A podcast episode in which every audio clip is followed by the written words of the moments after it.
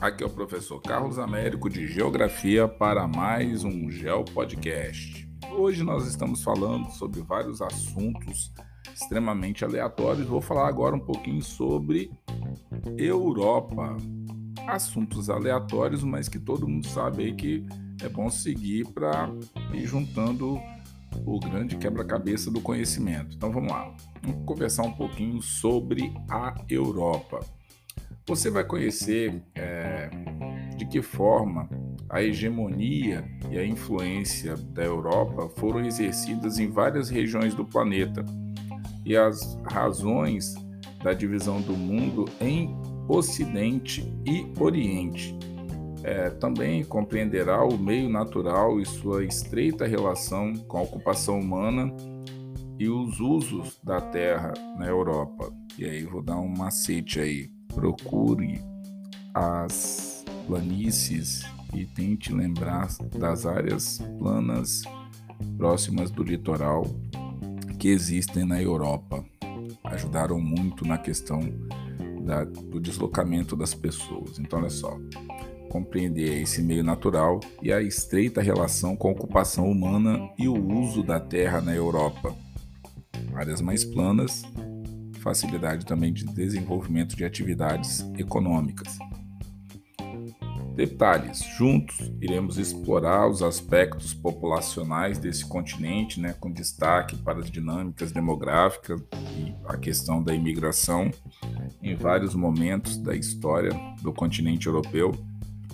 Ora, a migração indo de outros continentes para a Europa, ora a Europa indo em direção a outros continentes, daí essa forma hegemônica é, ter se espalhado pelo planeta.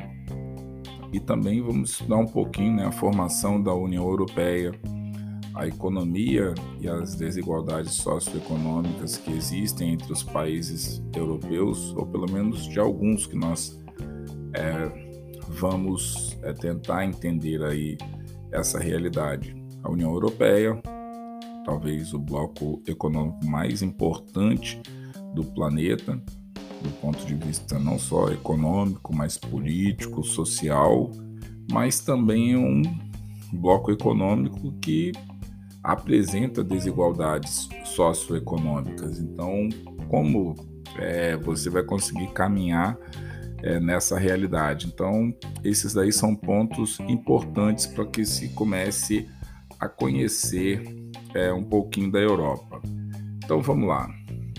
Quando você vai falar em Oriente e Ocidente, é, e que isso aí foi uma invenção da Europa, você tem que entender várias situações que ocorreram no continente durante esse tempo. Então, olha só.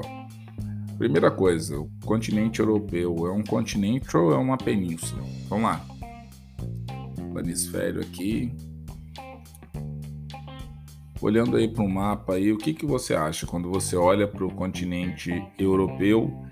Você vê aí ao sul o Mediterrâneo, ali você vê Turquia, tal, você vê uma série de situações aí, e aí você começa a observar que o continente europeu não é cercado de água por todos os lados.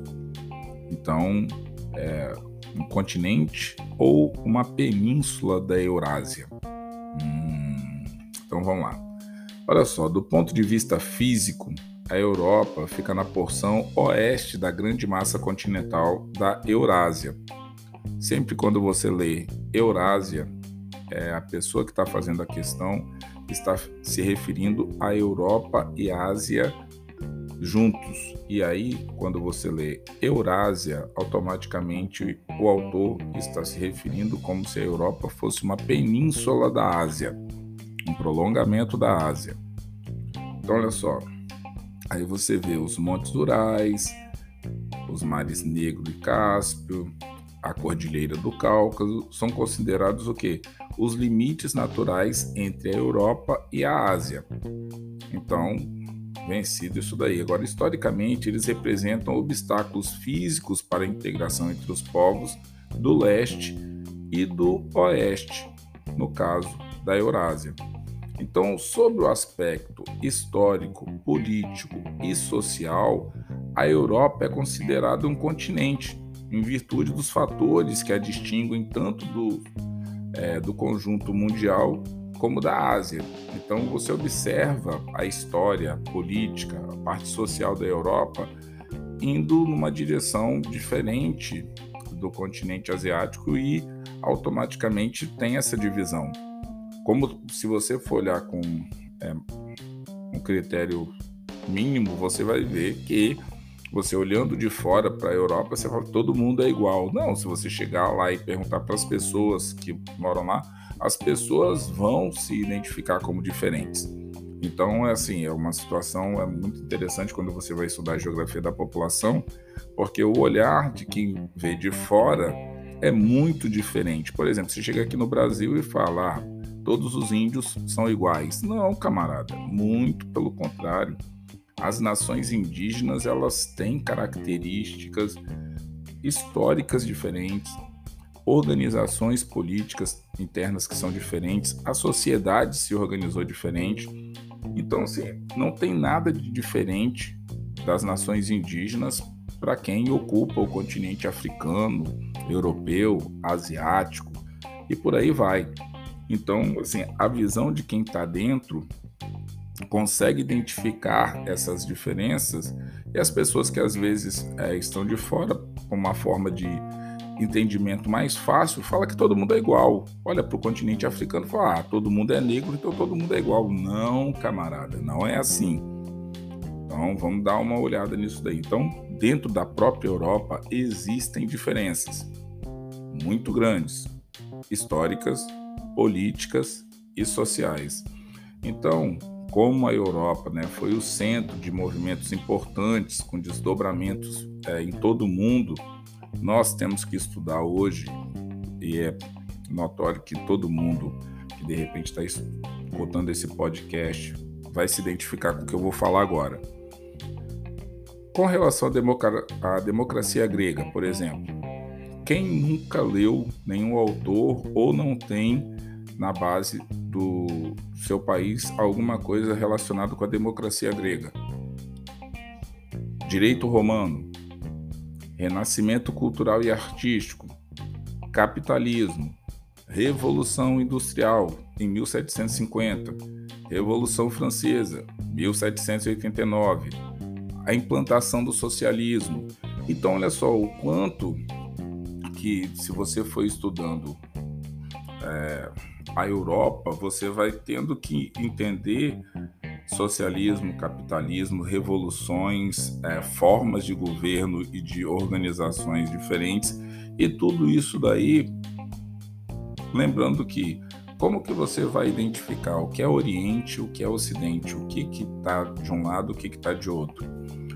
Até porque nem tudo é igual, como eu falei para vocês. Então, assim, é importante vocês demarcarem isso e seguirem dentro da medida do possível, é, fazendo esse estudo em cima dos mapas, gráficos, tabelas, para que vocês guardem essas informações aí.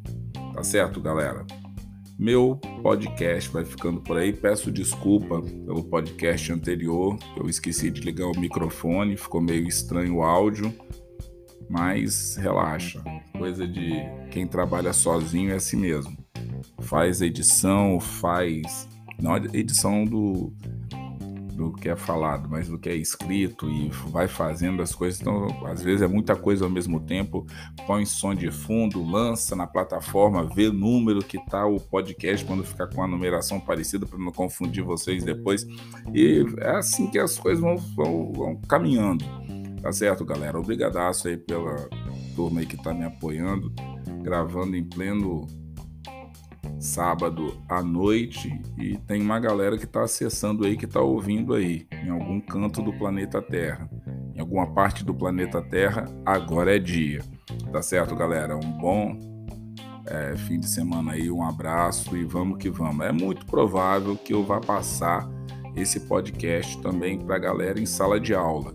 Então, eu não sei se vai ser segunda, terça, quarta, quinta, sexta, sábado, domingo, feriado, dia santo, à noite, de madrugada, mas estaremos juntos e misturados, tá certo, galera? Um forte abraço e até o nosso próximo Geo Podcast.